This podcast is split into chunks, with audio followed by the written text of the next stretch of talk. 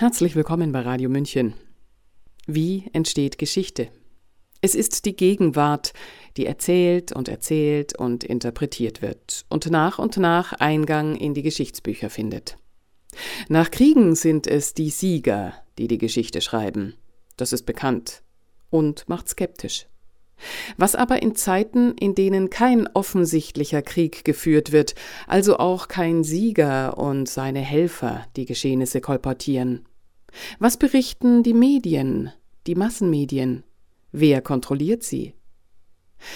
Wenn sich später Nachrichten als falsch herausstellen, so schreibt der Journalist Dr. Helmut Scheben, sind sie meist schon als historische Wahrheit auf der Festplatte der kollektiven Erinnerung eingebrannt. Vielleicht tauchen dann Jahrtausende später Autoren wie David Graeber und David Wengrow auf, die in einem Buch wie Eine neue Geschichte der Menschheit die Erzählung der Anfänge unserer Zivilisation neu denken, das bisherige Menschenbild revidieren und die Menschheitsgeschichte erzählen wie nie zuvor. Nur, das muss man wagen und vielleicht nicht tausend Jahre warten. Von Zauberkünstlern und Taschenspielern handelt der nächste Beitrag und ist eine Rezension von Dr. Heinrich Leitner über den Artikel So verlor ich den Glauben an die etablierten Medien von Dr. Helmut Schieben. Ulrich Allroggen hat sie gelesen. Die Weltwoche ist wohl keine linke Wochenzeitschrift. Man wird sie eher als konservativ bezeichnen müssen, schweizerisch konservativ und also konservativer als konservativ. Sie wissen schon, was ich meine. Aber neuerdings schreibt für sie auch Oskar Lafontaine, dem die Linke zu rechts ist und der sich nicht gerade den Neokons zurechnen dürfte. Lechts und rings scheint sich seit der Pandemie der Gutwilligen und Solidarischen nicht mehr wie gewohnt ausbuchstabieren zu lassen. Die Weltwoche war mir immer wieder durch kritische Berichterstattung zu den Corona-Maßnahmen aufgefallen. Auch zum Krieg in der Ukraine konnte man von dort andere Stimmen hören. Sie lässt viele Stimmen zu Wort kommen und bildet Kontroversen ab, indem sie den kontroversen Positionen gleichermaßen Raum gibt. Also habe ich das Angebot eines Probeabos einmal angenommen und dabei hat sich bestätigt, dass jede Weltwoche immer ein paar Artikel liefert, die einem sonst eher nicht begegnen. So auch in der Weltwoche 28 von 2023, in der sich ein Artikel von Helmut Scheben findet, der übertitelt ist mit Zauberkünstler und Taschenspieler, wie ich das Vertrauen in die etablierten Medien verlor.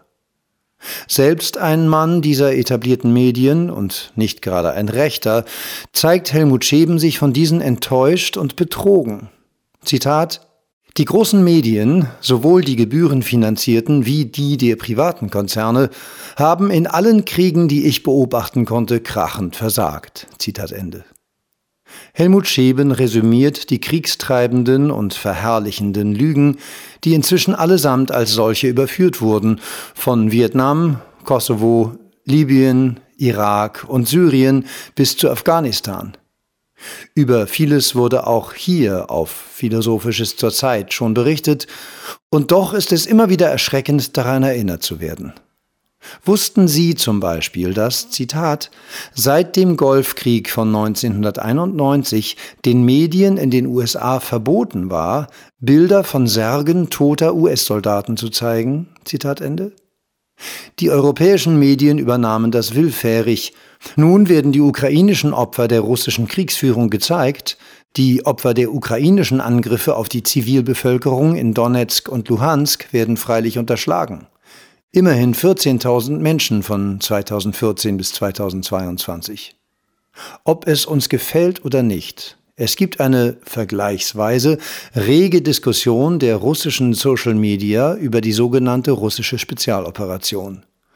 Zehn Jahre Gefängnis fürs Denken, titelte die Neue Zürcher Zeitung am 6. Juni 2023 und wollte damit auf die politische Zensur in Russland aufmerksam machen.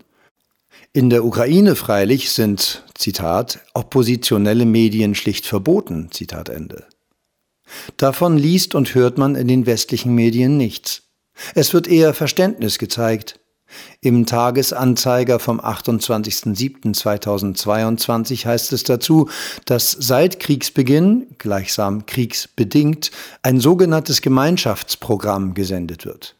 Zitat Gemeinschaftsprogramm? Das tönt schon fast wie gemeinnützige Arbeit, Zitat Ende, so kommentiert Helmut Scheben ganz treffend. Dementsprechend wurden in der EU die russischen Sender verboten und die Nutzung in Österreich gar unter Strafe gestellt. Man muss RT oder Sputnik nicht gut finden und kann sie natürlich kritisieren. Es ist aber schon erstaunlich, dass ihr Verbot keinerlei bürgerrechtliche Bedenken hervorzurufen scheint. Man hat offenbar doch große Sorge, dass andere Nachrichten den mündigen Bürger verunsichern könnten. Er soll zum Beispiel nichts davon hören, dass im März, April 2022 ein Waffenstillstand zwischen der Ukraine und Russland ausgehandelt wurde, der unter anderem einen Rückzug der russischen Truppen aus der Ukraine vorsah, der dann aber auf Intervention von Großbritannien und den USA geplatzt ist. Angesichts dieser eklatanten Ausfälle umfassender Berichterstattung durch die Qualitätsmedien warnt Helmut Scheben dennoch davor, von Lügenpresse zu sprechen. Die Desinformation hat strukturelle Ursachen.